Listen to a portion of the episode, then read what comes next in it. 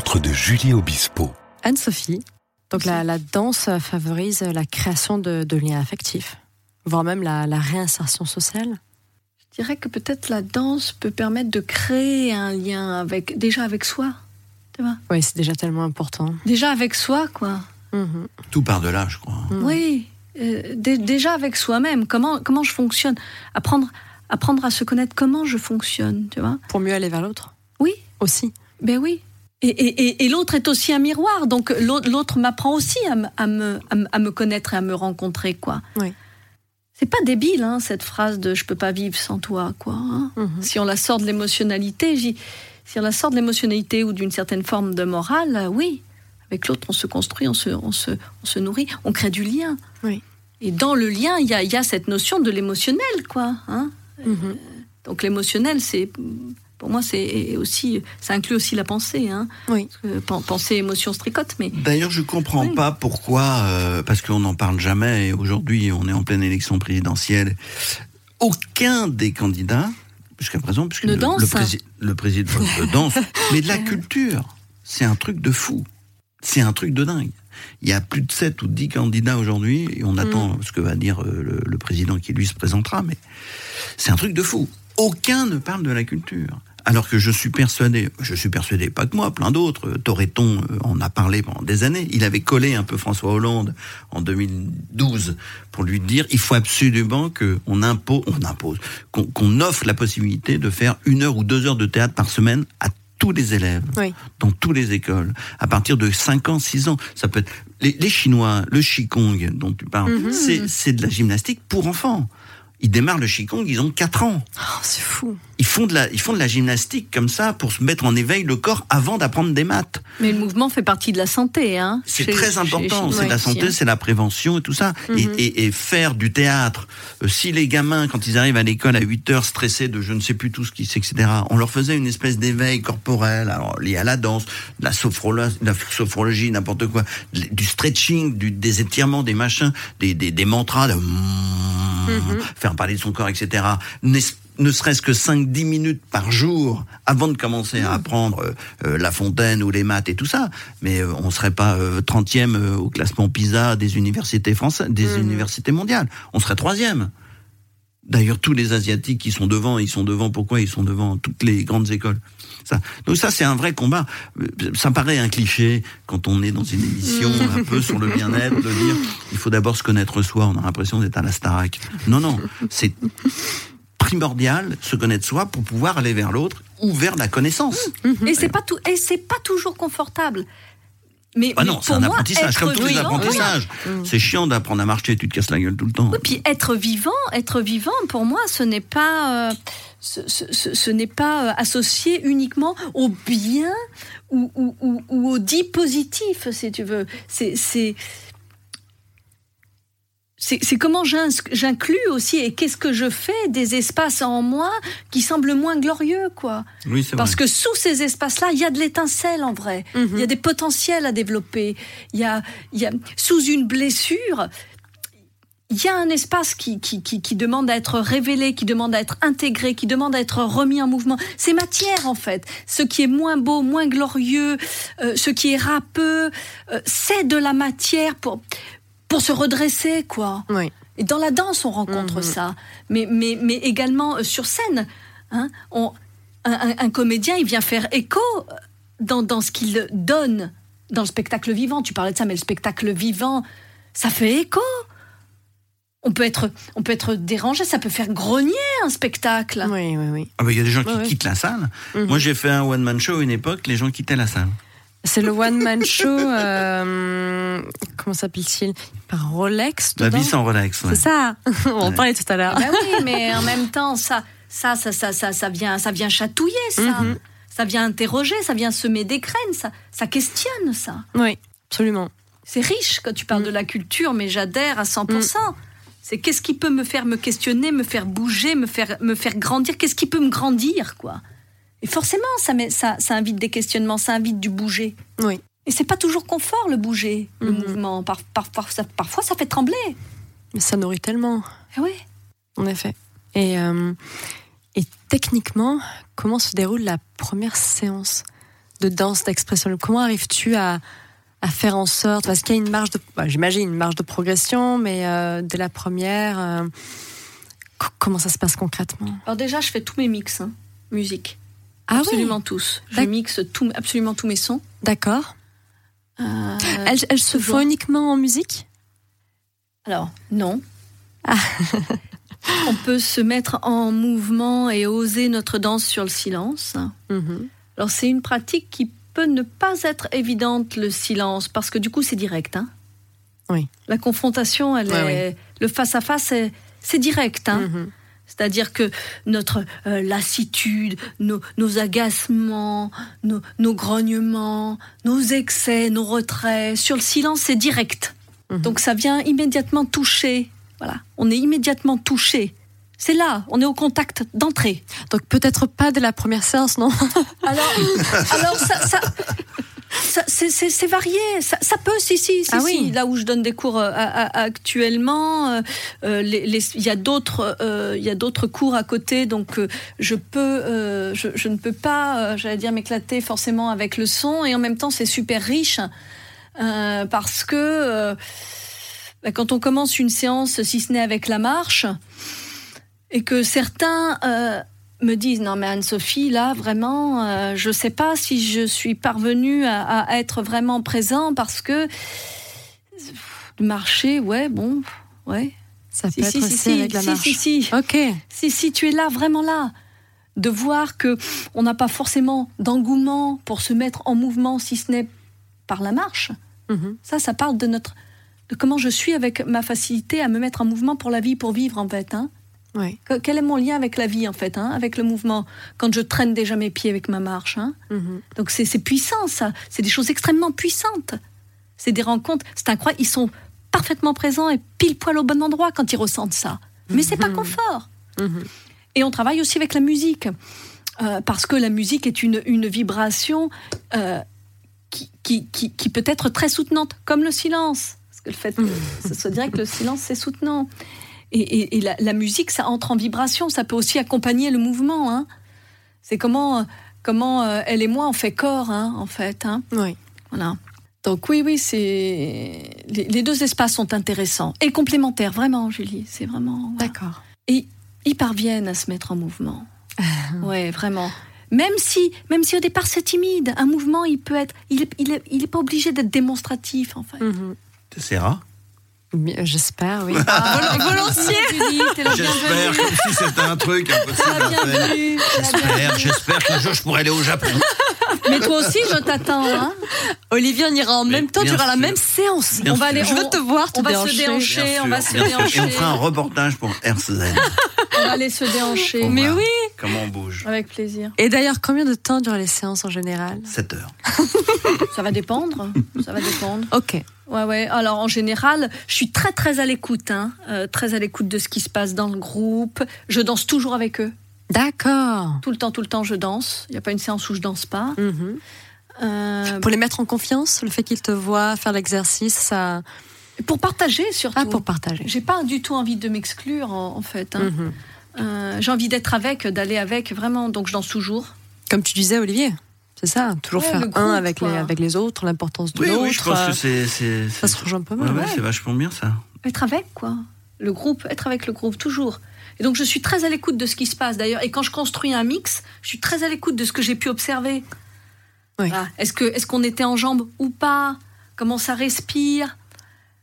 Voilà. Où, où elle est l'énergie Haut du corps, bas du corps Comment comment ça circule Voilà. Mhm. Qu'est-ce qu'on pourrait aller chercher pour euh, essayer de déclencher du mouvement, pour aller vers de l'ouverture, vers plus de respiration, vers plus de vie. Voilà. Et mes mix, je les construis comme ça. D'accord. Donc euh, ça peut très bien être du classique, euh, de la techno, de l'électro, euh, du rap. euh, ça peut être du métal. Un jour j'ai fait une séance et ça, ça frotte, hein, parce que le métal il vient chercher nos rigidités quand on danse. hein. métal. Attention, attention. hein. ça c'est donc c'est intéressant. Faut avoir des cheveux. Ah, tu peux- Toi, tu peux faire Mais du c'est ça. Qu'est-ce qu'elle donne Je la danse commence de à la tête, moins pouvoir faire du métal. Je suis plus. Donc c'est toujours guidé par contre. Hein. Je guide à la voix, je danse avec eux, je guide à la voix. Ok. Voilà. Pour pouvoir aussi accompagner hein, Mhm. ce, ce, ce mou- ce mouvement-là. Quoi, hein. Ça peut durer jusqu'à combien de temps. Ça peut durer un cours hebdomadaire, c'est une heure 15 à peu près, voilà. Et sur un stage, on, on- on- on peut, on- on peut monter à, à deux heures, oui, facilement, de, sur une Deux heures de ouais. Olivier en ce aussi, hein. Ouais. Tu vas transpirer, tu vas venir transpirer un peu avec moi. Ouais. Retrouver ta, ta Kundalini, comme tu disais tout à l'heure. Exactement. Parlez-nous d'ailleurs de Kundalini.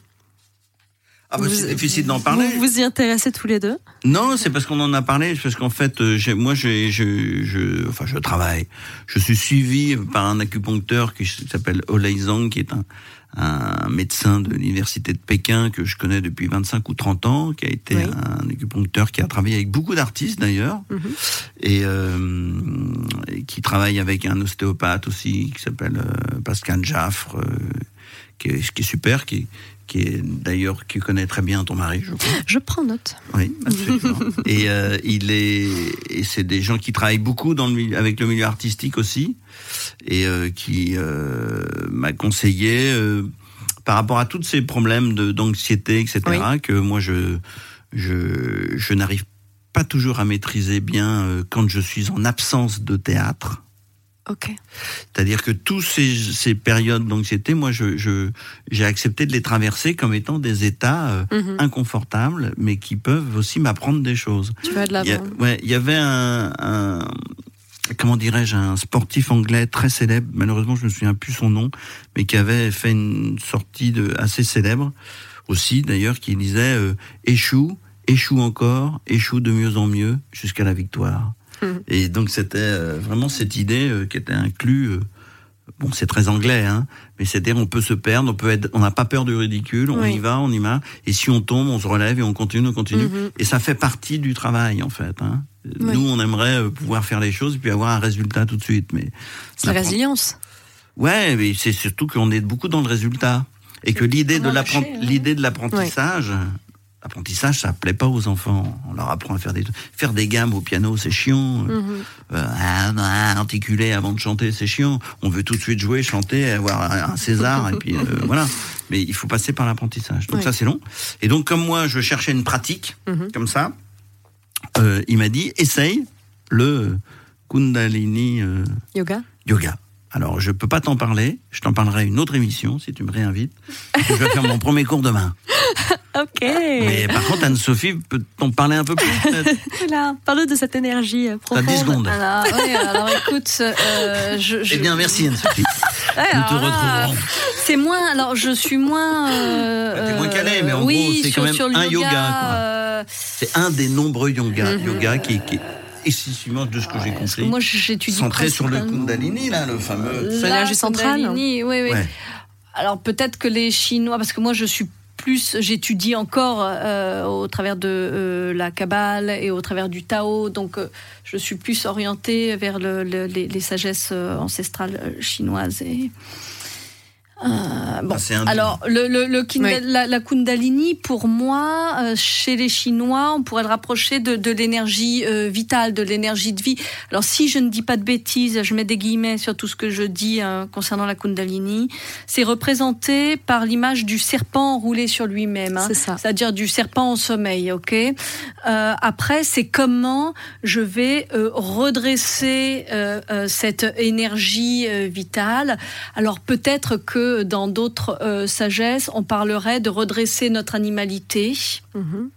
Ah, D'accord, notre animal humain, comment je mets de la conscience sur euh, la façon dont je vis et comment je mets mon énergie vitale non pas au service de mon animalité, hein, donc sur un plan horizontal, Oui. d'accord, mais comment je mets mon énergie de vie, euh, comment je la redresse en fait, hein, pour laisser émerger euh, l'être. Voilà, comment je peux euh, utiliser ce feu pour me redresser. J'aurais tendance à l'associer à un feu, voilà. hein. Mhm. Et c'est aussi quelque chose qu'on vient travailler au travers de la danse. Comment je retrouve mon bassin Oui. Qui est ce Oui, pont entre le haut et le bas, hein, qui est ce pont entre le haut et le bas, hein, voilà. Mhm. Donc, et, et comment je, je retrouve, je reconnecte ce, ce feu, ce désir, ce désir de vivre. hein, ce- Oui. ça me, f- voilà. Je vous partage ce à quoi ça me fait écho. hein. Alors Mhm, après, bien j'ai pas de vérité sur Mais la parce que je, hein. en fait, moi, dans ma démarche, euh, je, je cherche à compenser ce, quand tu- c'est le, le confinement qui, qui m'a amené à ça aussi. Hein. C'est-à-dire qu'on s'est retrouvé à plus aller au théâtre, à ni faire de théâtre. Moi, j'ai perdu beaucoup de dates, près de 70 dates au théâtre, et euh, je me suis retrouvé qu'à faire que du tournage. Alors le tournage c'est très sympa, mais de 9h du matin à 18h le soir, on est debout, on échange, on fait des trucs, mais euh, dis donc, tu peux aller me chercher le euh, couper. Bon, voilà, terminé.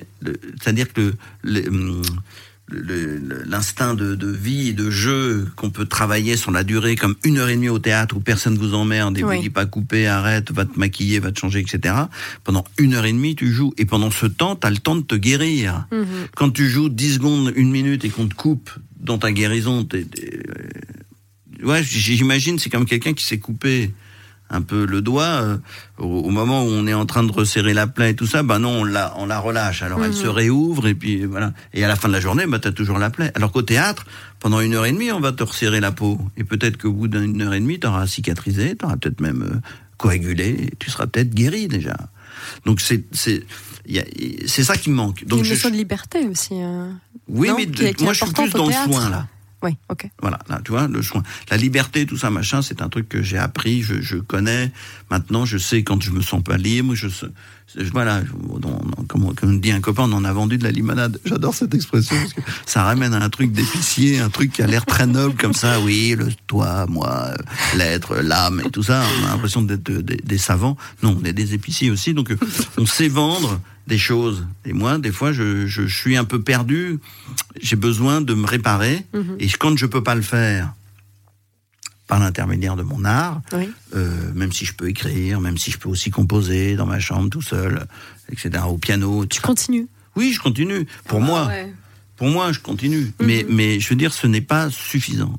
Donc, comment avoir une technique Oui. hein, entre les mains euh, avec laquelle je peux me réparer tout seul, Mhm. sans passer par la médicamentation, tout ça, machin, etc. Tant que je suis pas schizophrène, paranoïaque, et que je suis pas complètement débordé par mes émotions, que j'ai envie de me tuer ou d'assassiner des gens, j'ai pas besoin de me bourrer d'anxiolytiques ou d'antidépresseurs. Je pense qu'on peut trouver dans toutes ces médecines douces là, euh, ou toutes cette, cette- ces approches, Mhm. on peut trouver son bonheur. Oui, bien sûr. Je crois, Mhm. c'est possible. Comme tu dis, là où je, partage ce que tu dis, c'est constant. Enfin, on en échangeait tout à l'heure et je vous disais à tous les deux, mais Julie, tu m'avais posé une question sur le lâcher prise ou, voilà, si j'avais euh, euh, co- co- comment j'avais euh, ex- exploré cette notion du lâcher prise et, c'est un travail comme tu dis constant. On connaît l'anxiété, on connaît la peur, on connaît tous, ces espaces-là, et, c'est- et petit à petit, on, on se dépouille, petit à petit, on se renforce, et, et on continue à, à- à aller euh, au-delà et à dépasser. C'est en constante exploration, en fait. Oui. Hein, et Mhm. petit à petit, on gagne de l'espace. Petit à petit, on se, on se renforce. Mhm. Euh, on se construit avec plus d'authenticité. Mais je suis d'accord avec toi sur, sur le fait que le, le, je suis pas sûre qu'on arrive. Enfin, le jour où on arrive quelque part, en, tous les cas, moi, si un jour j'arrive, c'est que j'en ai terminé. Mhm. Voilà. Oui. Et- Oui, et- oui. Oui. je pense qu'il y a un Mhm. chemin et tout ça. Et comme tous les chemins, il y a, il y a- on arrive au port. Oui. Et on se pose. Mais alors, il y en a d'autres qui aiment les bouddhistes, tout ça, machin. Euh, ils veulent arriver à un espèce d'éveil, ce qu'on appelle l'éveil et tout ça. Et alors, ils se donnent même sept vies pour y arriver. Enfin, on est dans une autre dimension. Nous, on vient quand même d'un milieu judéo-chrétien. On est dans la culpabilité, on est dans le résultat. Euh, on est la France, c'est Pascal. Hein, je, je pense donc je suis. Donc, on est d'abord dans l'intellect, dans le mental. Oui. On- on- Il y a des gens qui passent leur vie dans leur tête. Mhm. Ils s'occupent jamais de leur corps. Mhm. C'est Ah terrible. oui, Toi, bien tu as dû les croiser dans tes cours et tout ça. Nous, au Oui, théâtre ça, et tout ça. faut venir- des gens faut qui, danser, faut venir qui, danser en vrai, qui bougent Ouais. mal, qui sont sont, pas ancrés. qui sont enfermés, tout ça. Et eux, tu as envie de leur dire, mais euh, pas la peine d'aller voir un psy. euh, Va d'abord faire du sport et puis libère-toi les énergies. Commence à travailler après. C'est comme ce que je disais pour les enfants. Mm. Avant d'apprendre des maths ou des choses ou de savoir pourquoi t'es triste parce que, euh, je sais pas moi, t'as couché avec ta tante alors que t'avais deux ans et demi. Je dis n'importe quoi. Mais bon, tu, bah, libère l'espace pour pouvoir accueillir cette réflexion là déjà. Ça, faire Oui. de la place. Faire de la place. Que ce soit le stretching méditatif Ouais, ou la danse, c'est ça, c'est faire de la place. Oui. Enfin, se rendre disponible à tout, à Mhm. tout recevoir, même les révélations les plus terribles. hein, ça peut venir par la psychanalyse, effectivement, la, la psychothérapie. Mais en tout cas, euh, oui, oui, c'est- faire de la place. C'est s'ouvrir en fait, hein, que ce soit la- pour moi la danse ou, ou l'acting, peu importe.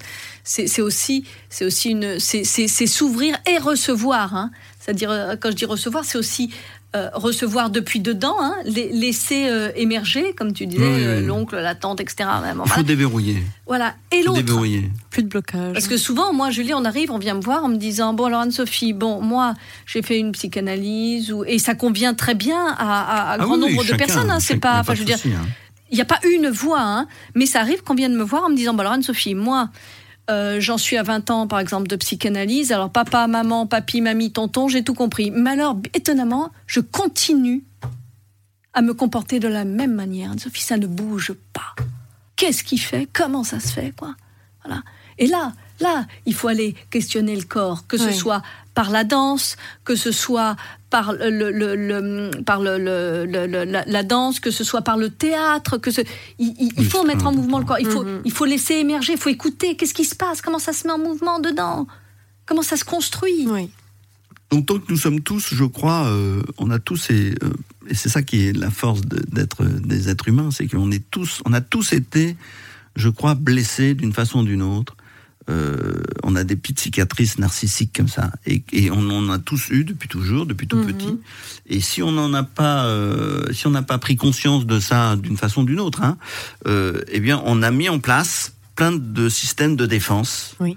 plein de petites digues et tout ça, machin. Et alors les Chinois disent un truc génial, ils disent, si vous avez plein de petites digues comme ça et d'écluses, comment voulez-vous que l'énergie fonctionne? Mhm. Donc l'idée, c'est de faire sauter toutes ces petites écluses. Ça peut passer par le corps quand on faisait ça, ça peut passer par la méditation, ça peut passer par des tas de trucs, etc. Mais il faut faire sauter toutes ces... de façon à ce que de nouveau, effectivement, voilà, entre le, le haut du crâne et le, le- le sol, l'énergie et tout ça, et l'attraction terrestre même, il faut que tout ça, ça puisse circuler. Après, ça résout pas forcément les problèmes, mais ça vous met en situation de pouvoir travailler euh, de façon, euh, je dirais presque objective. Quand- Au quand- début, on est subjectif, de mon point de vue, on est enfermé dans des trucs qui nous concernent que nous. Oui. Et si on arrive à oublier, à s'oublier soi pour se brancher sur l'univers, hein, bah, enfin, tu vois, c'est une image, hein, Mhm. mais de, de mettre de côté le mental et de se laisser. euh, mon médecin chinois, il, il appelle ça l'âme, comme on pourrait dire l'âme, mais c'est c'est-à-dire que c'est quelque chose de, de- de- de très puissant sur lequel on peut se brancher. Et quand on arrive à se brancher à ça, bah, ça nettoie, ça nettoie. Et quand on revient à soi, eh bien, euh, on peut à ce moment-là dénouer des nœuds peut-être de façon peut-être plus subjective, j'en sais rien. Quand tu, bah, quand tu Je parles de. m'égare un peu, hein. Non, non, mais Non, quand non. tu parles Parce que de j'ai bu ça, 12 bières avant de l'émission. Quand tu parles de ça, c'est. euh, pour moi, vivre, ça demande de déconstruire. Ouais, mais après, il faut savoir reconstruire. hein. Mais c'est ça, c'est-à-dire. Et ça, attention, demande. hein. Mais, et c'est pour ça que ça, ça demande aussi un accompagnement. Oui, oui, c'est C'est-à dire, ce que quand je dis dire. déconstruire, ça veut pas dire euh, je, je- jeter euh, le, le- le bébé avec l'eau du bain. hein. Attention. oui, il faut hein. faire attention. Ça, ça, de, ça, c'est quand je dis déconstruire, c'est ok. Ce qui aujourd'hui ne me nourrit pas, ce qui aujourd'hui m'amène à des comportements euh, qui ne me satisfont pas, qui ne sont pas respirants, qui ne vont pas vers de la vie. Ok, d'où ça vient La source, c'est quoi? Comment comment je peux faire bouger ce truc rigide, les petites écluses dont il parle? Comment je peux faire bouger ça quoi? Voilà, d'accord? Mais faire bouger ça, ça demande effectivement de renforcer aussi le corps, d'avoir suffisamment de bassins, suffisamment de jambes pour pouvoir aller rencontrer, comme tu disais, ces petites écluses Mhm. et, et- et- et remettre en mouvement. Quand je parle de déconstruire, euh, je parle de remettre en mouvement, en circulation, ce qui a pu se cristalliser par une situation, une blessure, peu importe quoi. Oh. C'est remettre en circulation pour. Tu parlais aussi de la circulation des énergies pour pour plus de fluidité, plus de place, plus de mouvement, donc plus de vie. Mais Oui. ça, ça demande à être accompagné. Et Ouais. tout le monde le dit Aussi, maintenant. C'est plus facile, hein C'est c'est un, peu ancré, c'est pour ça que c'est très à la mode d'ailleurs. Toi, t'es pile point là. Herzen, euh, t'es vraiment, tu vas devenir une énorme star. c'est- vraiment l'endroit, c'est que tout le monde va re- recherche un peu ça. Alors c'est comme c'est un peu c'est pas nouveau parce que ça existait déjà depuis très longtemps et puis il y en a qui pratiquent ça. Il y a d'autres cultures qui pratiquent ça depuis des millénaires, mais c'est comme c'est en train d'arriver, ça arrive un peu dans le désordre. N'importe qui s'improvise sophrologue, euh, machin, etc. Moi j'ai plein de, copines comédiennes, enfin plein, pas beaucoup, mais dès qu'une copine comédienne passe les 40 ans, a plus de boulot, elle devient sophrologue ou je sais pas quoi, etc. C'est-à-dire que du fait d'avoir travaillé soi-disant sur l'émotionnel en tant qu'acteur ou n'importe quoi, on peut s'inventer thérapeute avec une formation de six mois. Euh, J'y crois pas une seconde. Mhm. Euh, Anso, elle a une pratique qui, de 25-30 ans, euh, qui, qui, est née d'un truc déjà quand elle avait 4-5 ans, etc. Et elle, maintenant, elle ne fait que faire partager sa propre expérience tout en ayant étudié, tout en ayant aussi fait une formation. Enfin, y a, y a, c'est un ensemble de choses. Donc, euh, attention aux, aux, futurs guides et tout ça qui vont dire ce qu'il faut faire ou ne pas faire. Mhm. Mais le, moi, je, suis pour résumer ma pensée ou ce, qui me fait bouger pour le coup aujourd'hui, c'est que quelle que soit la pratique, quelles que soient les médecines, moi je passe mon temps entre la médecine traditionnelle, des vrais spécialistes, des machins, etc., parce que je suis, mm, comme tous les hypochondriaques, fasciné par ça, et en même temps j'ai cette ouverture au corps, au, au, spirituel, à l'impalpable, à l'invisible, et pour moi ce n'est pas incompatible, c'est au contraire complémentaire. Mhm.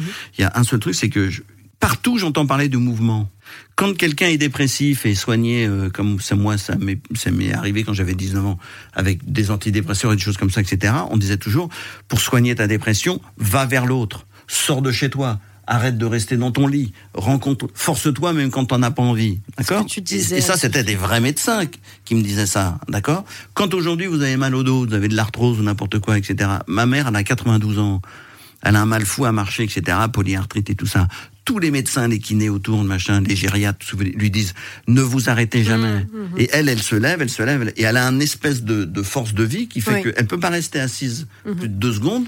Et tout de suite, elle se relève. Elle dit, on m'a toujours appelé le ressort. Elle me dit, le jour où je n'aurai plus ce ressort, cette force de vie, de bouger, de se lever, de pas rester dans son canapé toute la journée à regarder Question pour un champion, elle dit, je mourrai. Un jour, j'arrêterai, parce qu'on peut décider d'arrêter aussi. Mhm. Hein. Elle s'allongera, elle arrêtera de s'alimenter, et elle mourra tranquillement dans son sommeil. Mais parce qu'elle aura décidé d'arrêter le mouvement. Tant qu'il y a de la vie, il faut être en mouvement, on a besoin d'être en mouvement. Mm. Il faut faire, il faut être en mouvement. C'est épuisant, hein je suis épuisé déjà. Le, mouvement, et puis, ça peut être aussi une des clés pour justement sortir de l'inertie. D'ailleurs, c'est l'autre polarité. Hein. Et le truc que tu racontais qui est génial, c'est quelqu'un qui arrive épuisé. Comme combien de fois, comme je disais, j'arrive épuisé au théâtre, mhm. fatigué, là de la vie.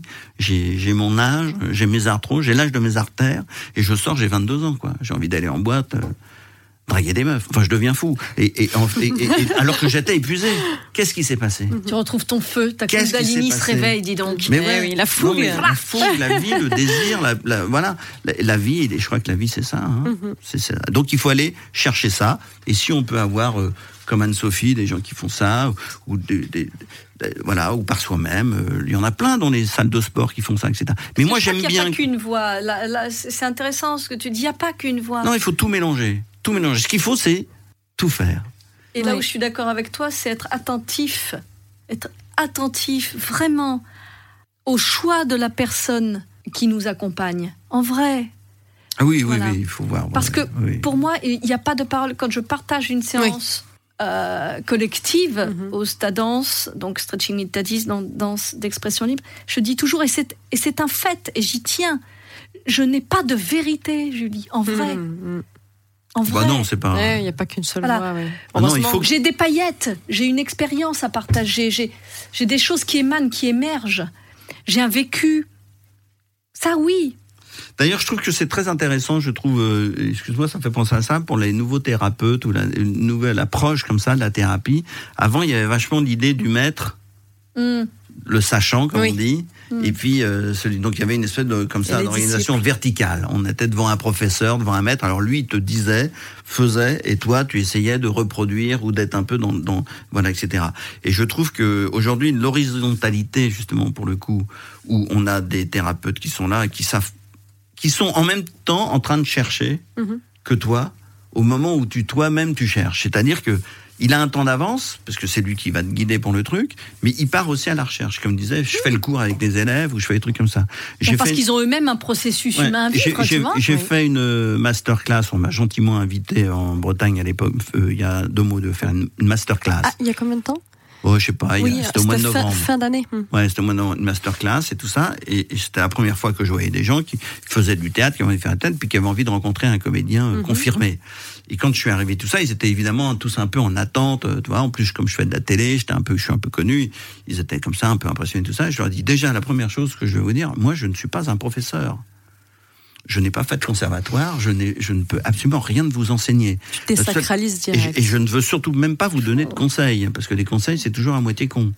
Je vais juste vous donner des avis.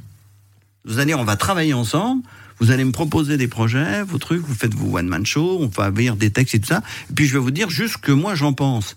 Mais c'est à l'aune de ma propre expérience. Oui, bien sûr. vous allez parler de ça à quelqu'un d'autre, il vous donnera sans doute toute autre chose. Ça Donc, fait écho, tu prends. et ça, met vachement à l'aise les gens. Alors ils sont et, et en fait on est juste dans un échange et on a passé près de 7 ou 8 heures ensemble. Ils sont sortis de là.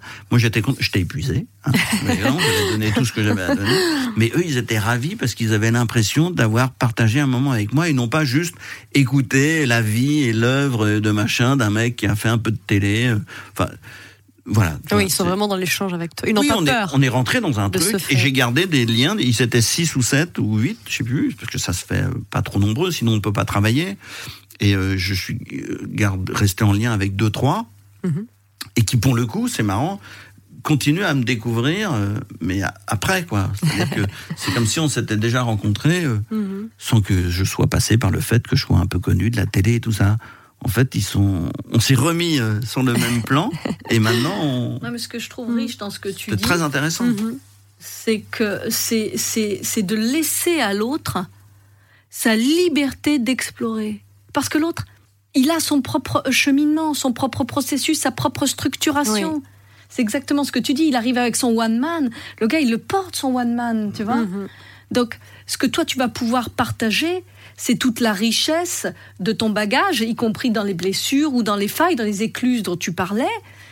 Et que s'il y a des choses qui font écho, qui font ré- résonance, tant mieux, prends le reste, comme diraient les Espagnols, fuera, mets dehors. Voilà. L'idée, c'est pas d'a- d'apporter des vérités. L'idée, l'idée, c'est comment ça peut bouger des structurations, comment ça peut s'enrichir, en fait. Voilà. Comment ça peut éventuellement semer des graines, entrouvrir des portes, voilà, lever un volet, ou au contraire ouvrir grand la fenêtre. Voilà. S'enrichir de- vraiment des deux côtés. Oui. Voilà. Donc, Mm. conclusion, faites du théâtre, faites de la danse, faites du Ah sport, ouais. faites de la sophologie, faites tout ce que vous voulez. Aller chercher de la vie, quoi, en Faites de la piscine, mais L'élan des vivants, retrouver ça. à- à- bougez vos le cul. C'est- eh, on, va, on se fait une masterclass. Ah, tu parles. moi, ils non, ils en pourront plus. Et moi, je filme. Quand vous partez, on a fini. Olivier, peux-tu nous parler du one-man show La vie sans Rolex, créé en 2010 au Café de la Gare à Paris? Oui, alors écoute, ça c'est une expérience toujours pareil, c'est que quand je n'avais pas d'expérience commune à, à gérer avec des groupes et tout ça, dès que j'étais un petit peu tout seul, comme je déteste ne pas travailler, t'en connais un autre, euh, et obsédé par le travail. Enfin, c'est surtout, moi je suis, je, je dirais pas que je suis un travailleur, je, je, je suis, euh, j'ai tout le temps besoin de d'être en mouvement et d'être. euh, le travail pour moi ça correspond pas à grand chose parce que entre le travail et ma vie en fait c'est la même chose. Donc en fait là je suis là, je, je travaille. euh, Oui. En fait, c'est voilà quand je regarde un film, je travaille. Quand j'écoute, quand je vais au restaurant avec des copains, quand je passe une soirée chez Anso, je travaille. Moi, quand je ressors de là, ça peut me donner l'idée d'une pièce, d'un truc, d'un machin. Ça va me donner l'envie. Le jour où je dois jouer un personnage comme elle, je saurai comment faire. eh ouais, mais parce que tu vois, voilà, et il faut impacter. Mais tu Et- nous mets la pression non mais je à être ferai. spectateur Ouais, comme non mais je ça. serais capable. Donc euh, voilà, donc dès que j'ai rien à faire avec les autres entre entre guillemets, pas de projet commun, euh, j'essaye de m'inventer euh, une petite histoire. Donc j'ai- ça, ça fait partie. C'était le troisième ou quatrième one man show que je faisais de temps en temps. Avec son Alex, c'était inspiré encore de la phrase de Sarkozy on peut pas réussir si à 50 ans t'as pas les moyens de t'acheter une Rolex. Je sais pas si tu te souviens de cette phrase-là. Oui. Qui avait, euh, voilà. Et c'était, non, c'était Seguela qui avait dit ça. Oui, Et, euh, mais euh, c'était à propos de, de Sarko, justement, parce qu'on disait que Sarko était bling bling et tout ça. Il avait dit, euh, si à 50 ans tu peux pas acheter une Rolex, Seguela, il avait dit c'est que t'as raté ta vie. Donc ça avait fait un scandale à l'époque. Il n'y avait pas eu de réseaux sociaux comme aujourd'hui, heureusement pour eux. Mais euh, et moi je l'avais repris, j'avais dit ma vie sans Rolex. Et toute mon histoire de one man show, c'était euh, est-ce qu'on peut être heureux sans réussir? Est-ce que et le truc classique, c'est est-ce qu'il vaut mieux pas réussir sa vie que réussir dans la vie, en fait. Mhm. Enfin, c'est cette espèce de, de alors je racontais ça à travers Mhm. des expériences tout ça. C'était pas très au point. Je me mettais au piano euh, pour faire du stand-up musical. Je racontais des histoires au piano.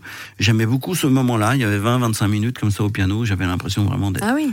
au début de, de puisque j'ai commencé à 4-5 ans, donc Mhm. j'étais carrément dans le ventre de ma mère. Alors là, j'étais très confort. Mais dès que je devais un peu m'exprimer un peu tout seul et, et juste échanger avec le public, je me suis pas trouvé très brillant euh, parce que moi, dans mon esprit, j'ai des modèles euh, qui sont indépassables, qui sont Coluche ou Bedos et tout ça, et donc je- en gros. euh, bon, oui, tu as osé déjà. ah ben, bien sûr, j'ai Voilà, osé, j'ai osé, j'ai eu peur, j'ai la peur au ventre, j'ai machin, j'ai- fait des C'est trucs. déjà. J'ai fait des trucs terribles, j'ai- osé des trucs horribles. Tu, tu dis que tu n'as pas très bien réussi, mais je, je tiens quand même à citer euh, Yann Moix. Olivier Mag est un acteur hyper drôle et sincère. Il ne joue pas, il est. Donc ça rejoint ce que tu disais tout à l'heure. Euh, et également Benoît Poulvorde, un des mecs les plus drôles que je connaisse, après moi. Sacré Benoît. Donc bravo. Donc Anne-Sophie, euh, pour les auditeurs qui voudraient se mettre à la danse, il n'y a, il y a vraiment pas de niveau technique. Non, c'est ça qui est Voilà, génial. hein. c'est ça qui est incroyable. C'est ouvert à tous, tout Ouais. le monde. Ouais. Ok. Et euh, qu'est-ce que tu peux conseiller à ceux qui veulent essayer avant d'essayer? Est-ce qu'il y a un travail à faire en amont ou pas? Est-ce qu'on vient comme ça, tel qu'on est? Ouais, je crois qu'on vient comme ça, tel qu'on est. Je crois que l'envie, en fait. Ok. L'envie, l'envie de Comme se mettre en mouvement. Voilà, c'est ça. Comme chez McDo. Viens, viens comme tu es. Bien comme tu es. Mais euh, le- le- l'envie de se mettre en mouvement, mais, mais su- surtout le- l'envie de se rencontrer, quoi. C'est voilà. Qu'est-ce qui se passe? Quel sens ça Qu'est-ce que je fais là? Que- Comment comment je vis ma vie, quoi Mhm. et, et comment je me mets en relation avec moi et avec les autres. Voilà. Donc ce questionnement, cette prise de conscience, mais Oui, rien d'autre. Cette prise de conscience, et puis, mais aussi, ça peut être simplement l'envie de danser et de se mettre en mouvement. Il y a, il y a des, il y a des personnes qui ont fait travailler mon ego de manière absolument magistrale. Je donnais des, alors c'était merveilleux. Je, je remercie encore euh, cette jeune femme. D'ailleurs, euh, euh, voilà, peut-être que Karine en- entendra peut-être cette émission. Je donnais des cours sur, sur Montpellier et une jeune femme euh, vient as- assister euh, donc euh, à ce cours et elle revient toutes les semaines. C'était le vendredi soir, toutes les semaines elle revient, elle revient, elle s'engage, elle revient. Bon, très bien. Et au bout de six mois, elle me dit, dis donc, Anne-Sophie, vraiment génial ce cours. Oh, c'est mieux que dans une boîte de nuit. Alors là, mon ego, mais euh, moi je suis pas disque jockey, hein, euh, voilà. Hein, donc euh, on vient pour tu comprends intérieurement là l'émotion, le corps, le mental. Enfin tu vois, il y a un vrai travail, hein, il y a une vraie démarche. hein. Et puis en fait c'est vraiment venu me faire travailler mon ego dans le sens c'est son espace. Elle vient depuis là où elle est. Mhm. C'est- elle, elle vient déposer du stress. C'est aussi ça, la danse. Ouais. Elle vient déposer du stress. Ok, elle vient se mettre en mouvement. Elle vient chercher à réouvrir. Et alors Mhm. Elle est parfaite. C'est le bon endroit. Oui, oui, parce Ouais, que là, autrement, Mm, tu aurais pu te penser que son intention n'était pas assez noble. Oui. Et ça, ça t'a vexé. Et c'est et- et- ça qui est. qui est- et bien quand tu dis qu'on apprend des autres. Et, et c'est pour ça que tu disais, c'est intéressant. On est tous sur le même cercle, tu vois, comme au théâtre. C'est-à-dire que moi, j'ai une gratitude immense pour ceux avec quoi ils arrivent. Mhm. Parce qu'ils me font travailler beaucoup. Oui. Et quand je dis que j'ai vraiment beaucoup de, de reconnaissance pour cette jeune femme, ah, mais elle m'a donné une leçon magistrale. Mon ego spirituel, il a pu se remettre à sa petite place nette, tu vois. Et c'est ça qui est génial. Ouais, c'est ce qui est le Oui. plus dur. Hein. Oui. Mais c'est oui, ce qui est le plus dur. Moi, je me suis confronté une ou deux fois comme ça dans ma vie à, à des gens qui m'ont sorti de ma zone de confort. Sur, le, au départ, moi, je, je suis contre euh, cette idée de, de se faire mal pour, pour apprendre. hein. Je, je suis un épicurien. Tout ce qui est douloureux, c'est quelque chose que j'ai beaucoup fui longtemps. Euh, j'ai changé, pour le coup. On Mhm. parle de gens qui ont bougé, tout ça. Euh, ça m'est arrivé euh, de prendre une claque ou deux comme ça. Euh, et puis euh, je suis parti très en colère, ou d'abord sidéré, hein, c'est le principe euh, un peu du, du deuil, hein, de faire le deuil de soi. D'abord t'es sidéré, tu te dis bon, alors là, il s'est passé quoi en fait? Je me suis fait défoncer.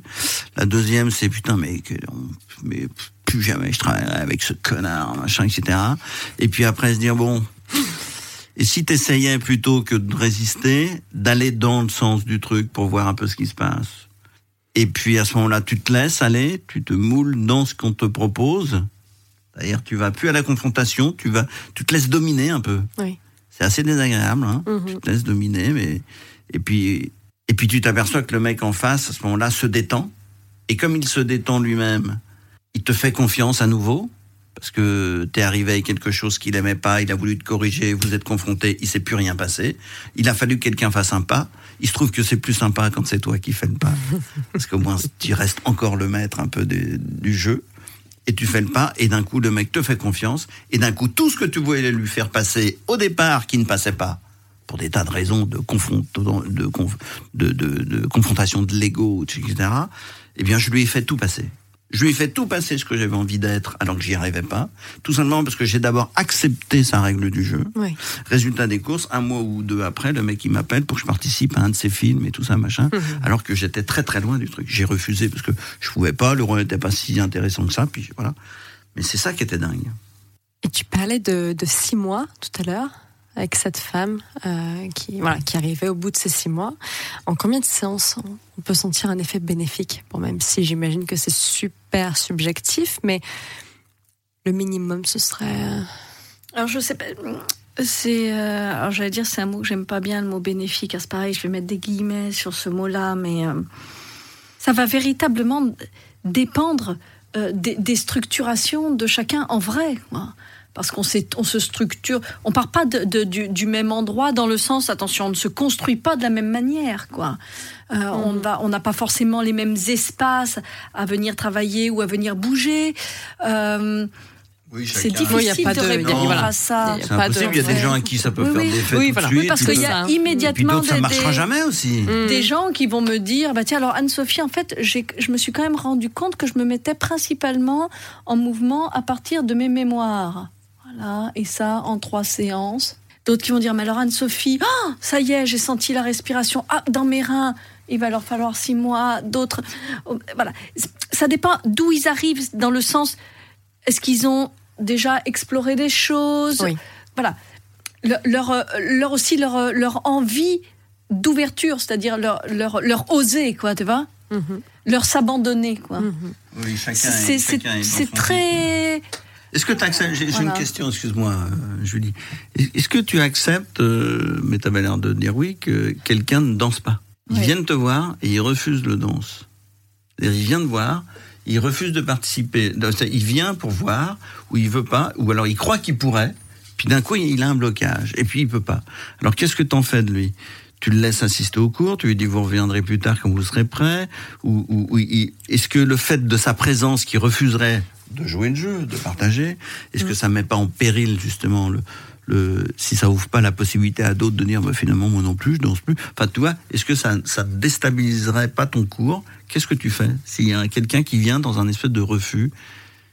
Il s'est trompé, il a envie d'être là, mais il veut pas bouger, et il va mettre six mois à bouger. Je fais n'importe Mmh. quoi. Imagine, hein, comment Bah, il y a des gens qui vont au théâtre. Avant, tu sais, on appelait ça des auditeurs libres. T'allais, Mmh. par exemple, auditeur libre à classe libre, ça existait à l'acteur studio, et tu venais assister à tes cours, puis Mmh. t'as les mecs, puis t'as toujours les mecs qui sont prêts à jouer, tu sais. Qui veut jouer. Puis t'as des mecs qui veulent pas y aller. Ouais. Ils restent pendant 5-6 mois à regarder tout le monde. Et c'est peut-être les meilleurs acteurs, d'ailleurs. Parce qu'ils sont d'abord dans l'observation. Et le jour où ils vont se lever, ils vont mettre la leçon à tous les mecs qui étaient là, prêts à jouer toutes les 5 minutes. Ouais, moi, moi, je veux faire Cyrano, moi, je veux faire truc. Ils jouent tous comme des merdes. Puis t'as un mec qui reste là pendant 3-4 mois au fond du cours, il se lève et le mec, c'est Depardieu, quoi. Et d'un coup, tu te dis, merde. Il a appris en regardant. T'en fais quoi de ce mec-là? Alors, la, la seule chose que je demande, parce que ça m'arrive, ça m'est arrivé, qu'on me dise, voilà, est-ce que je peux venir regarder le cours Euh, Ça, non. D'accord. D'accord. Voilà. Alors, pour la simple et bonne raison que les personnes qui entrent sur le plateau, il y a ce saut. Ils choisissent d'être là, mais, mais le, le choix implique le saut. Hein Mhm. Donc Oui, ils y viennent, vont. ils viennent avec une Ils y- intention Voilà, ils y vont, ils ont un une intention qui est claire déjà. qui est claire. Oui. Et, et puis ils ont, ils ont cette intention de mouvement. Mhm. Et ils y mettent de l'intime, hein. Ils y mettent du viscéral. Donc c'est plutôt pour être très respectueux de ce euh, viscéral, de ce qui est engagé sur le plateau, que je n'accorde pas, en tous les cas pour le moment, à euh, ce que l'on vienne voir un cours. Voilà. Après, c'est pas la même chose. Quelqu'un qui dit moi, j'ai le désir de participer. Mhm. Voilà. J'ai l'envie, j'ai l'engagement, je fais le saut, je suis là. Je suis là. Je me mets sur mes pieds et là, oh, le corps, Il se passe rien. ah, Ouais. le corps, ah, Alors qu'est-ce que tu fais avec le corps fige. C'est à traverser ça. D'accord. Tu le laisses. Oui. Immobile. Pendant que les autres Alors, je le laisse immobile. Je laisse la personne vivre et rencontrer cet espace de résistance avec le mouvement parce que D'accord. ça dit quand même quelque chose de fort, cette immobilité. Oui. De Bien quelle sûr. peur ça vient Que- que- Mais oui, ouais, oui, oui, C'est quoi le sûr. truc dessous, tu vois? Et alors, il peut Donc, c'est s'exprimer, il peut en parler. S'exprimer autrement. que- Oui, que dans c'est-à-dire que- C'est-à-dire qu'après, il y a toujours un cercle euh, où, on, où on échange parce que c'est riche, ça permet aussi euh, le partage de l'un peut, peut, peut venir éclairer des espaces chez l'autre, tu vois Donc après chaque séance, euh, il y a un Ouais, moment il y a où un vous temps. discutez. Oui, oui. Ah d'accord. Euh, Il y, y a toujours un temps, il y a toujours un temps de parole en fait, hein, plus ou moins long, sans obligation bien évidemment, parce que hein, euh, parfois euh, on a besoin aussi de laisser poser, infuser. On n'est pas toujours en mesure de nommer dans l'instant, mais cette personne qui pourrait rester figée, ce qui est intéressant, c'est en fait elle est vraiment là et elle est dans son mouvement. Oui. Elle est vraiment là. Elle est en train de faire face à quelque chose Mhm. en elle. Parce que ça vient lui parler de quoi, cette immobilité-là, quand il faut se mettre en mouvement? Qu'est-ce qu'il a saisi Donc le mouvement, il se fait. En réalité, elle est en train de danser, cette personne-là. Et même si son mouvement, il est imperceptible, même s'il est... euh, de- depuis la force ou depuis l'effort, c'est intéressant de voir depuis où je me mets en mouvement dans la vie. Qu'est-ce Oui, qui me oui, oui. bouge dans la vie? Oui, oui, absolument. est-ce que, est que de m'animer, ça demande de l'effort? Est-ce que je pose sur le désir? Est-ce que c'est la peur? Qu'est-ce qui se passe en fait? Donc cette personne-là, elle est aussi euh, valeureuse, si on, on peut utiliser ce mot-là, que la personne qui a euh, cette, cette expansion euh, immédiate dans le mouvement euh, dansé, qui se laisse faire. Ouais, c'est aussi riche. Parce qu'on a tous cet espace en nous, littéralement figé. Avant de venir euh, euh, euh, te rencontrer, j'ai traversé cet espace, Julie. Moi aussi. Ben voilà, cet espace de dire. Ah, Et là, elles pas. font dans l'arbre. Non mais, oh, j'y vais pas. Cette espèce de truc qui fait. Ah non, je ne connais pas, Mm. je ne sais pas. Inconnu. Voilà. voilà. Oui. Ça- Ah mais la vie, c'est ça en fait. C'est- aussi comment je connecte cette espèce de mystère, comment je fais confiance à, Mm. à, à- à- à ce vers quoi je vais et que je ne connais pas encore, par définition. Mais j'ai traversé ce truc d'inertie. On l'a tous. Donc le- la personne qui va rester en inertie sur le plateau, c'est aussi un écho à l'autre, quoi. On a tous ces espaces d'inertie. Oui, non, je voulais juste Ah savoir ouais. comment tu le gérais, quoi. Parce Comme que- ça. C'est-à-dire euh, c'est-à-dire que, que je le laisse traverser et en même temps, et en même temps, si je sens la nécessité de venir, j'allais dire, euh, titiller, chatouiller cet espace, voir, est-ce qu'il peut bouger, quoi? Oui, oui, tu le provoques un peu? Je serai là, Tu provoques un peu? Je serai là. D'accord. Olivier, quel est l'acteur ou l'actrice qui, qui te touche le plus? Ou alors, ça varie. Ça varie. Tu peux euh, nous en citer quelques-uns À part Jeanne Savary, bien sûr, évidemment. C'est l'actrice avec qui je tourne. C'est pour ça que je, je fais un petit jeu de mots de, un petit jeu de mots de, de boomer. Euh, non, euh, le premier acteur qui m'a fasciné, c'était John Wayne, bien sûr. Quand Mhm. j'étais enfant, c'était notre héros. euh, du fameux film du dimanche après-midi à 17h. On essayait d'aller voir après les, les balades dans les bois avec ton père qui veut absolument aller voir les, les amanites phalloïdes et te faire découvrir les septes. On n'a rien à foutre. Vas voir Fort Apache à 17h. Et il est, non, il y a encore un dernier champignon que j'aimerais que tu vois. Oh, je t'emmerde. Donc là, tu veux te, c'est terrible. Donc c'est John Wayne. Mhm. Après, moi, j'ai été un très grand amoureux de Jerry Lewis. Ok. Ça a été vraiment un mec qui m'a tellement fait rire. Je suis tellement fan. Dr. Jerry Mr. Love, qui est un film de 63, donc de ma date de naissance d'ailleurs. C'est peut-être pas un hasard. C'est mon, f- le film que j'ai le plus vu, certainement. Mhm. Après, j'ai eu euh, un amour euh, ultra fan de Starkey Hutch, bien sûr. Donc j'étais fan de Starkey, pour ceux qui connaissaient cette série. Et puis Mhm. après, j'ai eu Bruce Willis. Ah oui. Mais le Bruce Willis de tout début, c'est-à-dire quand il était dans Clair de Lune, il avait une série où il faisait justement aussi une espèce de comédie romantique, comme je suis en train de faire d'ailleurs depuis dix ans avec euh, Jeanne Samary dans Famille, Mhm. où il est euh, avec une détective privée, il est son homme de main un peu, et en fait il est un peu charmeur, il a 35 ans à l'époque, ou 30 ans, assez beau gosse, mais sans plus. Et très très drôle, très sympa, très marrant. Alors là, j'étais complètement fan de Bruce Willis. C'est quand je l'ai vu dans Piège de cristal après, qui a été ses films d'action des premiers. Là, je suis vraiment devenu fan de Bruce Willis. Le dernier acteur en date qui m'a bouleversé et que je trouve exceptionnel, c'est Russell Crowe que j'ai découvert comme beaucoup de gens avec plein d'autres films comme LA Confidential et puis qui est surtout devenu une énorme star avec Oui. Gladiator. Oui. Et ça, c'est un acteur absolument bouleversant, euh, etc. Et alors, euh, chez les Français, pour moi, le plus grand acteur du monde, évidemment, il y a deux par Dieu, mais celui qui me bluffe le plus, c'est Daniel Auteuil. Mhm. Mhm. J'ai vu que c'était Ouais. un acteur génial. Euh, enfin, j'ai vu. Moi, ce qui me trouble, pour parler de, de choses euh, de l'invisible, c'est que Daniel Auteuil ne joue pas, jamais, puisque Daniel Auteuil est inimitable. Autant de par Dieu qui pourtant est, mais il a eu un jeu très caractéristique où les gabins, où les gens, on peut, quand on peut imiter un acteur, c'est qu'il a une Belmondo, on peut l'imiter, Oui. Delon, on peut les Mhm. imiter. Ce sont des acteurs. Et je crois que la, lui, c'est la quintessence du comédien, c'est-à-dire quoi qu'il joue, on croit à son personnage, on oublie que c'est Daniel Auteuil, mais il n'y a rien de très démonstratif. C'est-à-dire qu'aucun imitateur est capable d'imiter. Vous n'entendrez jamais Canteloup, Laurent Gérard imiter Daniel Auteuil. Il est absolument inimitable. Ouais. Et ça, c'est un truc que j'ai remarqué. J'en ai parlé l'autre fois avec des copains comédiens qui n'avaient pas remarqué, parce qu'ils sont beaucoup plus cons que moi. Mais euh, ils, ils- ils étaient là, ben oui, c'est vrai que c'est dingue. C'est un gars qu'on n'a jamais imité nulle part. Alors que tous les autres, on peut quasiment, pratiquement, de Lucchini à passant par Edouard Oui. Baird, on peut quasiment Mhm. tous les imiter. Mais lui, il est absolument inimitable. Donc voilà, Daniel Auteuil, génie absolu. Et quel est ton rythme de travail? Tu veux dire quand Ça en- dépend des périodes, mais Bah ouais, je suis intermittent du spectacle, donc je suis intermittent de la glande. on va dire en ce moment.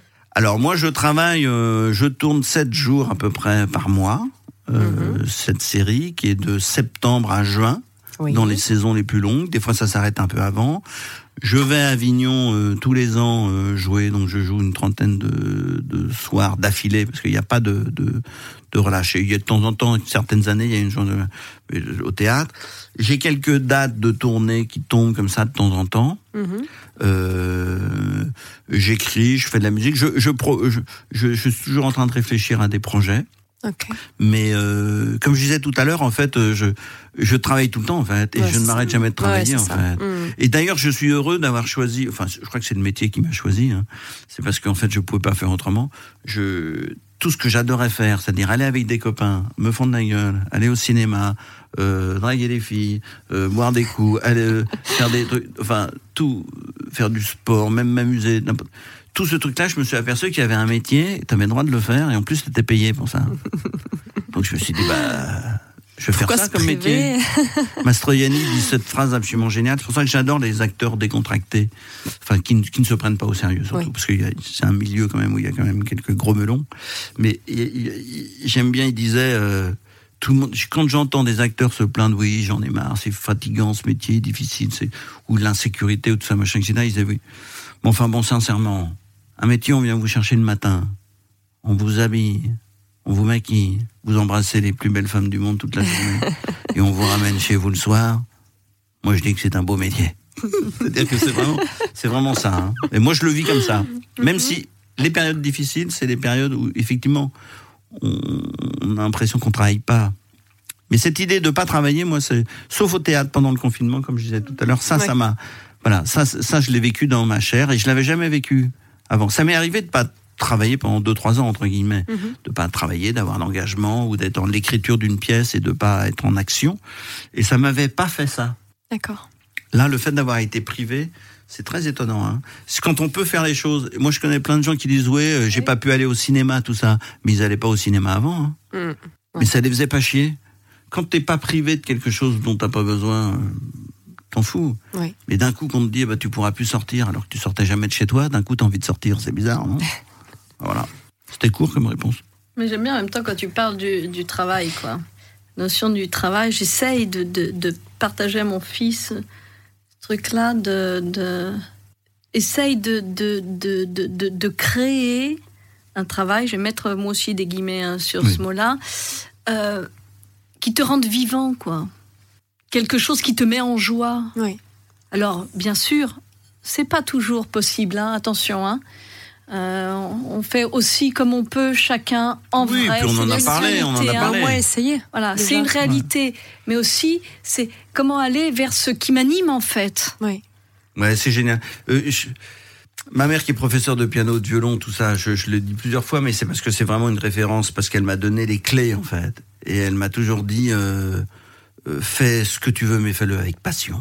Oui. Oui. Mmh, ouais, c'est le plus important. Mettre de la si- passion Parce dans que les. sinon, on est comme ce qu'on disait tout à l'heure avant de prendre l'antenne. euh, Quand euh, tu disais euh, que quand on est arrivé et tout ça, tu- on parlait de quoi?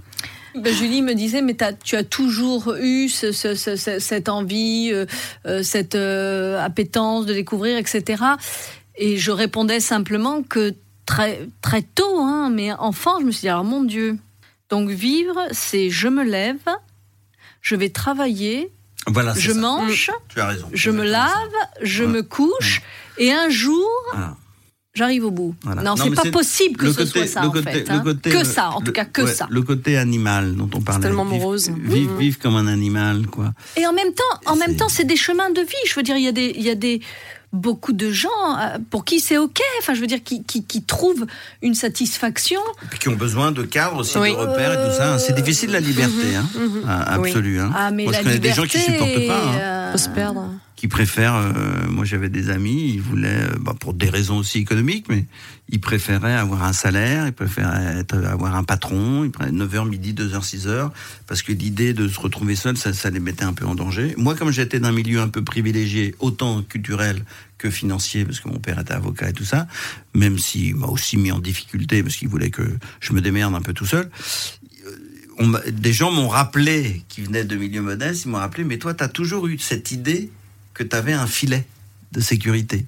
Et c'est vrai que ça m'a aidé à, à me lancer euh, des défis. C'est-à-dire que j'avais, j'allais toujours être récompensé par l'amour de ma mère, c'est-à-dire que je pouvais faire un peu n'importe quoi, elle était fan. J'étais euh, sécurisé par cette espèce d'amour. Et j'avais le côté, euh, bon, je savais que mon père, même s'il m'engueulait, il me, il m'aurait pas laissé dans la merde. J'aurais pas fini sous les ponts et tout ça. Donc c'est vrai que ça aide à avoir de l'assurance, hein. Oui. Peut- peut-être même quand j'avais 20 ans, de la suffisance même. hein. C'est-à-dire, mais euh, et après j'ai rencontré des gens qui venaient de milieux plus modestes, qui disaient que eux, à l'inverse, c'était parce qu'ils avaient aucune sécurité qu'ils avaient fait tout ce qu'ils avaient fait. Donc là, là encore, il y a pas de règle. Exactement. Et en, et en même temps, le fait de, comme tu dis, la, la, la, la liberté avec le L euh, majuscule, c'est quelque chose. Hein. Enfin, c'est, très impressionnant. c'est, c'est- il y, y a une vraie densité. Hein. Y a, il y a- c'est, c'est une rencontre qui peut être râpeuse. Hein. Ça, Oui. ça demande des engagements grands. Hein, en ça vrai, hein. jetons. Ça demande une mobilité, de se mobiliser. Ça, ça- ça- Ça a un prix. oui, oui, mais c'est vrai parce que parce que ça, ça demande pour le coup d'oser, hein, de- Oui, de- oui. ça demande d'assumer, ça demande de prendre en main en vrai, hein. Mm. Euh, mais et, et en même temps de s'abandonner aussi, donc d'entrer en confiance. C'est toute un, une danse comme ça un peu. Et en même temps, euh, dans le fait d'aller travailler dans une euh, structure avec euh, un patron, une hiérarchie, des collègues de travail, euh, c'est aussi une, une richesse, un, un- un- un- un apprentissage, c'est autre chose. Oui, ça oui, peut c'est sauver simplement des gens. hein. Oui, oui. Il y a des gens qui ont été sauvés par l'armée, par exemple. Mhm. J'ai croisé des copains qui ont été sauvés par l'armée parce qu'ils étaient tellement euh, difficiles, ils avaient tellement du mal à se canaliser, à structurer un peu tout ça que Ça a peut-être mis du contenant. ça a mis, euh, Ouais, voilà, ouais, ça- exactement. Ça, les a, voilà, ça leur a mis des limites. Ils avaient Mhm. besoin. Voilà, chacun fait comme il peut. Donc c'est là où on en vient à ne pas juger tout ça, tout ça. Ah oui, le, le fameux mot à, à la mode, bienveillance. Ouais, après ça c'est aussi un sacré truc à incarner en vrai. hein. Donc tu parlais de 7 jours par mois. Donc c'est notamment le cas pour euh, donc la série En famille Oui. que tu tournes actuellement, donc la Oui. saison 11. La saison 10 est actuellement en cours de diffusion sur M6. Oui. Est-ce que tu peux euh, nous raconter un petit peu ton mariage Ah, qui s'est déroulé le 18 janvier avec Marjorie c'est vrai. Bah écoute, c'était une longue, euh, un- c'est un aboutissement parce qu'en fait c'est une histoire euh, quand moi je suis arrivé dans la série, euh, cette jeune femme était célibataire, divorcée, et elle avait quelques aventures. Donc j'étais un des prétendants, et je venais pas non sept jours par mois, mais sept jours par an. Et puis au fur et à mesure, ben j'ai évidemment j'ai enterré tous les autres. hein.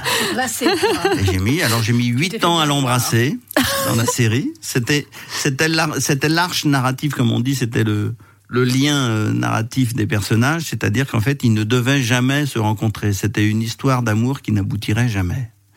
Et, tout le monde, évidemment, attendait quand est-ce qu'ils vont être ensemble, qu'ils vont être ensemble. Puis- Forcément. Voilà. Et donc, euh, c'était, ça tendait un petit peu en fil rouge, un peu la série. Mhm. Et le producteur nous avait dit, le jour où vous allez vous marier, ce sera la fin de la série. C'est-à-dire qu'on finira par le dernier épisode de cette série, où il y a plein d'autres personnages, mais on finira par le mariage de Marjorie. Ça fait quand on nous a annoncé qu'on allait se marier, je peux te dire qu'on était content, mais à moitié flippé. On s'est dit merde, on va se marier, mais on va être au chômage. Donc on va divorcer deux jours plus tard, parce qu'évidemment, hein, quand on a des problèmes d'argent, on divorce toujours. Et alors je me retrouve et donc on a fait ce mariage puis finalement ça s'est bien passé hein, et puis ça a relancé aussi l'intérêt entre nous deux parce que c'est vrai que cette comédie romantique à un moment il y avait aussi une partie du public qui disait bon c'est bon ça va et puis ils sont ensemble etc donc on s'est embrassé en saison 8 Tu as ce que tu voulais. voilà, voilà. On a dû coucher ensemble en saison 9 et donc on s'est marié en saison 10 voilà. Et là maintenant on est mariés. Et donc on va voir, on va vivre un peu comme on vit le couple. Si ça dure encore dix ans, ça se trouve effectivement il y aura des histoires, des tensions, on va- peut-être des, des, des tromperies, je ne sais pas, on verra. On a hâte de savoir. Ouais, on a hâte de savoir. Finalement, ça a relancé peut-être pour dix ans l'affaire, alors qu'on pensait que c'était la fin, tu vois, comme quoi. On n'est jamais à Ouais. l'abri. Ouais. Le début est des fois la fin, ou la fin est des fois le début. Et quel est ton meilleur souvenir de tournage? Oula, c'est compliqué, hein, parce que là, là, on en a beaucoup. Ton top hein. 3 Non, on en a beaucoup, on en a beaucoup, on en a beaucoup. Moi, le, premier souvenir que j'ai, c'est euh, un souvenir un peu douloureux. C'est que le, un des héros de la série, c'est un énorme chien. C'est un mastif des Pyrénées. C'est un chien qui fait 3 tonnes et demie, je crois. Et un des premiers sketchs, je viens faire là-bas. Je suis dans le canapé, je suis en train de regarder la télé, soi-disant. Et puis normalement, il doit venir et euh, s'allonger sur moi. Bah, il vient, machin, pour m'emmerder, tu vois. Et donc, il s'allonge sur moi. Et pendant tout le sketch, évidemment, je dois continuer à jouer. Le problème, c'est qu'il est en train de m'écraser gentiment les joyeuses et que je suis. Et au moment où ils font ils cut, je fais retirez-moi ce chien parce que je ne peux plus pousser. Et c'était dans le best-of, dans le dans le, le bêtisier. Parce que il fait, il fait 147 kilos.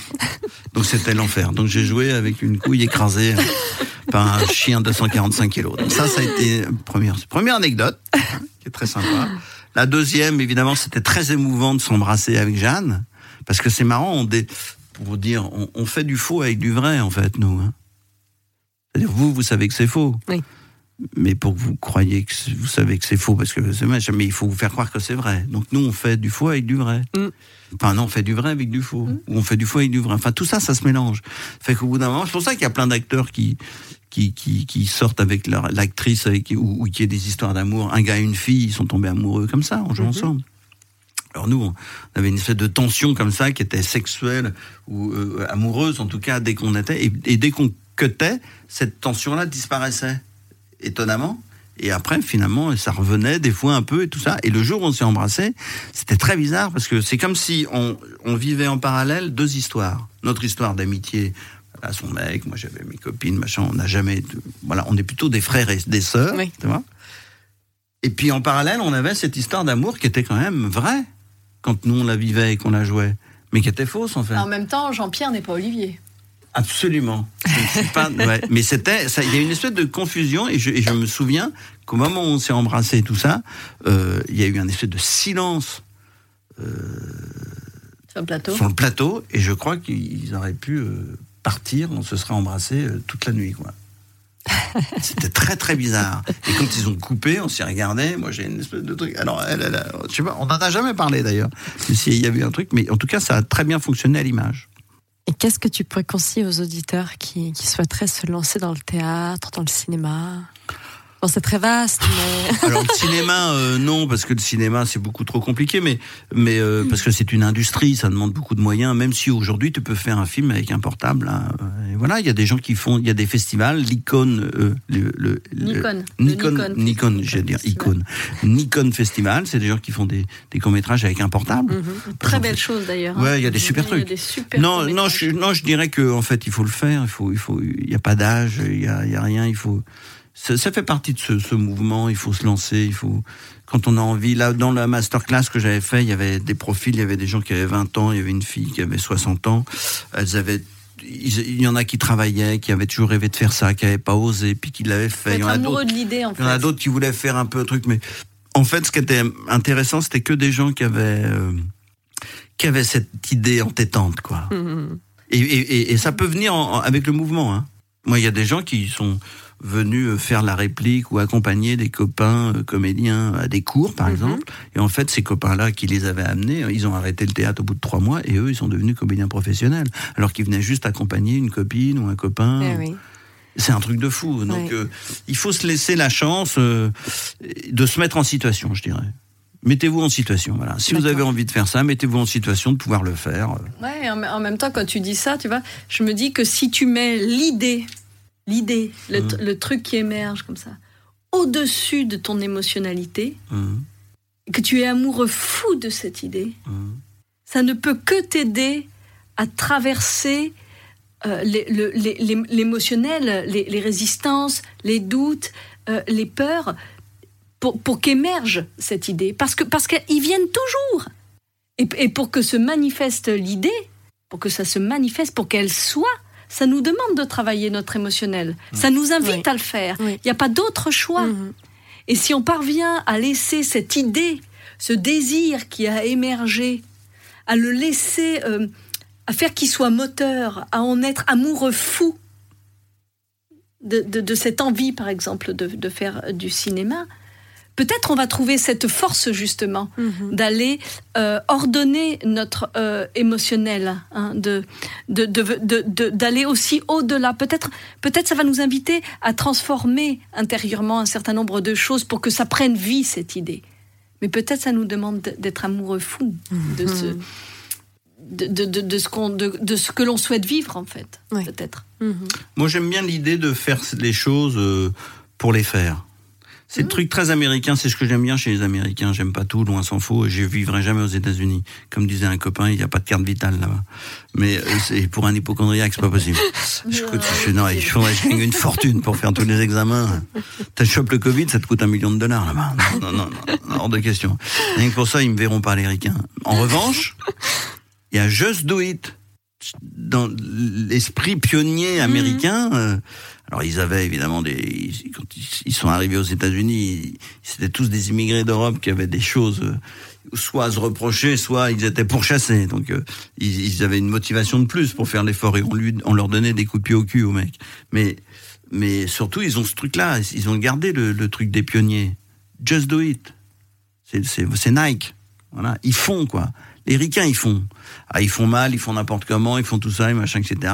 Mais c'est pas l'idée. On croit toujours qu'ils font pour l'argent, pour l'argent, pour l'argent. Bien sûr qu'il y, y a la motivation du business. Comme m'avait dit un grand producteur, show business. Show, c'est le talent, pour eux, et business. Chaque talent mérite de l'argent. Un mec qui sait super bien jongler avec trois cuillères, ils comprennent pas que le mec ne va pas jongler avec trois cuillères à Broadway et gagner des millions, quoi. Ils trouvent ça complètement con que le mec, alors que nous en France on trouve ça super, un mec qui jongle avec trois cuillères, on le laisse jongler avec trois cuillères dans le fond du bureau, tu vois. Un Américain il dit t'es con, avec ça on va faire des milliards.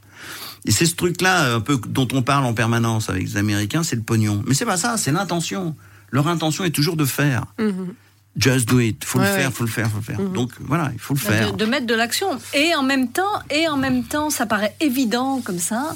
Oui, mais ça bien paraît sûr, basique. Mais bien sûr. Mais bien sûr, mais combien de gens disent mais il faut que je le fasse et ils le font jamais. Voilà. Et en même temps, euh, et en même temps, ça demande euh, ce fameux choix, ça demande ce saut euh, pour aller, ce, ce mouvement d'aller vers. Ça demande donc l'action, ça demande des dépassements intérieurs. Euh, ça s'inscrit Oui. à, des, à des périodes de notre vie aussi. Oui, bien sûr. hein. Mhm. Euh, de comment aussi on se sent soutenu aussi. euh, voilà. Donc euh, c'est vrai que on a tout à portée de main pour pour vivre en vrai. Hein. Rien n'est banal dans la vie. On a tout sous nos yeux en vrai. Ensuite, l'incarner, euh, manifester, mettre en mouvement ce qu'on désire véritablement vivre, c'est un, vrai, un vrai cheminement hein, qui nous invite aussi à, beaucoup de patience. Hein. oui. Et, à, des pas parfois qui nous semblent insignifiants, mais, mais qui, qui sont des pas en vrai. Mm-hmm. c'est aussi joli, tous ces, ces processus qui se proposent, quoi. Qu'on se propose tous à vivre, en fait. Hein. Oui. Oui, un parcours, un chemin de vie. Euh. Mhm. Et Anne-Sophie, est-ce que les mouvements euh, durant les danses thérapeutiques sont improvisés? Est-ce que chacun se laisse aller? Et fait les mouvements, euh, voilà, quels qu'ils soient Ou est-ce que toi, quand même, tu, disais tout à l'heure que tu dirigeais aussi Donc tu danses avec mhm. eux, mhm. mais tu diriges également. est-ce qu'il y a une marche à suivre Ou est-ce que chacun peut se, se, laisser aller à la danse qu'il veut oui, c'est le principe, c'est le principe hein, de ose ta danse. Voilà. Qu'est-ce que c'est quelle est ta musique quoi? Quelles sont tes couleurs? Donc chacun a sa propre danse. Euh, oui, qu'est-ce qui vient se mettre en mouvement? Avec quoi mhm. tu es là. Qu'est-ce que avec quoi t'arrives? C'est quoi ta matière aujourd'hui? Mhm. hein, C'est quoi ta matière aujourd'hui? Néanmoins, je vais euh, accompagner à la voix sur. Il y a, y a un sens, il y a une direction. D'accord. Hein, je peux observer aussi l'énergie d'un euh, d'un groupe. Il y a des énergies euh, qui vont être plutôt denses. Ok. Comment est-ce que comment est-ce qu'on peut apporter un peu de fluidité à tout ça? Tiens, on va on va on va venir travailler un petit peu d'ancrage. Ok. Donc tiens. Et si maintenant la danse des pieds, ça donne quoi la danse des pieds? Pied tête, ça donne quoi quand le haut et le bas dansent ensemble? Voilà. Explorer. On explore. C'est un labo à chaque fois. C'est un laboratoire à chaque fois. J'ajuste. Bon. Ok. Alors là Comment on va, comment, comment on va pouvoir euh, euh, aller, aller vers de l'ouverture, aller vers de l'exploration. Hein. Et donc, bien sûr, je guide à la voix, en mhm. fonction de ce que j'observe, de ce que, je, de, ce que je, je, ressens. Ok. Donc, si on a une énergie un petit peu haute, ok, comment on revient en jambes? Tiens, si on passait au sol? Tout en dansant. Qu'est-ce que ça donne? Ouais, ouais. Ça, c'est un truc, le mouvement, ça a toujours été. Hein. Euh, j'ai fait de la voltige à cheval beaucoup. Mhm. Euh, j'ai toujours dansé tout le temps, tout le temps. Hein. Je, Et tu danses toujours en dehors des cours que tu donnes? Est-ce que tu pratiques ah d'autres sortes de danse? Je vais moi-même participer à un stage euh, samedi de 6 heures là. Ah oui? Je danse 6 heures, ouais. Mhm. Oui, je danse. Hier soir, j'étais à un concert. Je me dis que parfois, je dois être un petit peu enquiquinante, tu sais, pour les gens derrière moi, tu vois. Ah oui. Ah bah oui, parce que moi, je suis tu vois. je danse sur ma chaise, j'ai du mal à faire autrement, tu vois. Euh, il y a un, ah mais pendant un morceau de un mouvement pendant un concert classique. Ah oui, mon corps bouge, hein, mais je, je, sens. Ah oui, je, je, mais je sens. Enfin, il y a, y a Alors que tout le monde est là, hyper. Euh, enfin, écoutez, Oui, et en même temps, tu regardes. C'est ce que je disais. Euh, oui, mais en même temps. Moi, je te frappe. Hein. mais vous arrêtez de bouger, madame. Là, oui, mais regarde le. Ah, mais là, vous n'avez pas vu le contrepoint. Hein. Bah non, mais regarde le chef d'orchestre. J'en parlais hier soir avec Franck. tu mais t'es pas chef d'orchestre. Je regardais le chef d'orchestre. Spectatrice. Ouais, mais je regardais le chef d'orchestre. Le mec, il a du flow. Enfin, il y a un truc qui est là. Ça circule. Il, est, il est, vivant dans ah, son vis corps. Tout ce que le mec vit, il, y a, il, y a, il, y a, une vibration qui est là, tu vois. Et c'était pour le coup un chant classique. C'était du classique principalement, ah. puisque c'était dans une église. Oula. Et, et euh, avec des jeunes, donc c'était absolument superbe. Ah. Euh, donc euh, notre deuxième garçon fait partie d'une chorale, musicien comme le papa, etc. Et donc, euh, il y avait des lycéens, des étudiants, des collégiens. Ah oui, donc bah là ça va, t'as le droit de Il y avait du beatbox, ah tu oui, vois. T'étais pas la salle Playel, euh, oui, mais et en même de temps, Et en même temps, il y avait vraiment ce, il, y a, cette vibration, il y a cet échange, il y a ce qui mhm. se donne, il y a ce qui est reçu. je veux dire, il y, a, y a constamment quelque chose qui passe. La voix, c'est une vibration, c'est une onde. Il se passe quelque chose dans le corps. Il y a, et quand, y a, tu, vas ciné, et quand tu vas au cinéma tu... Oh, bah, il faudrait que tu parles de ça avec mon mari. Ah ouais tu vois Superman, tu te jettes dans les fauteuils ah Non, mais s'il y a un truc, je peux crier au cinéma. Mais en, parce que ça peut me surprendre, tu sais. Je peux être surprise au cinéma et donc je peux faire. Mais en vrai. Ah ouais. Ah oui, oui, en vrai, ouais. Mm. je peux être ah, surprise, tu vois.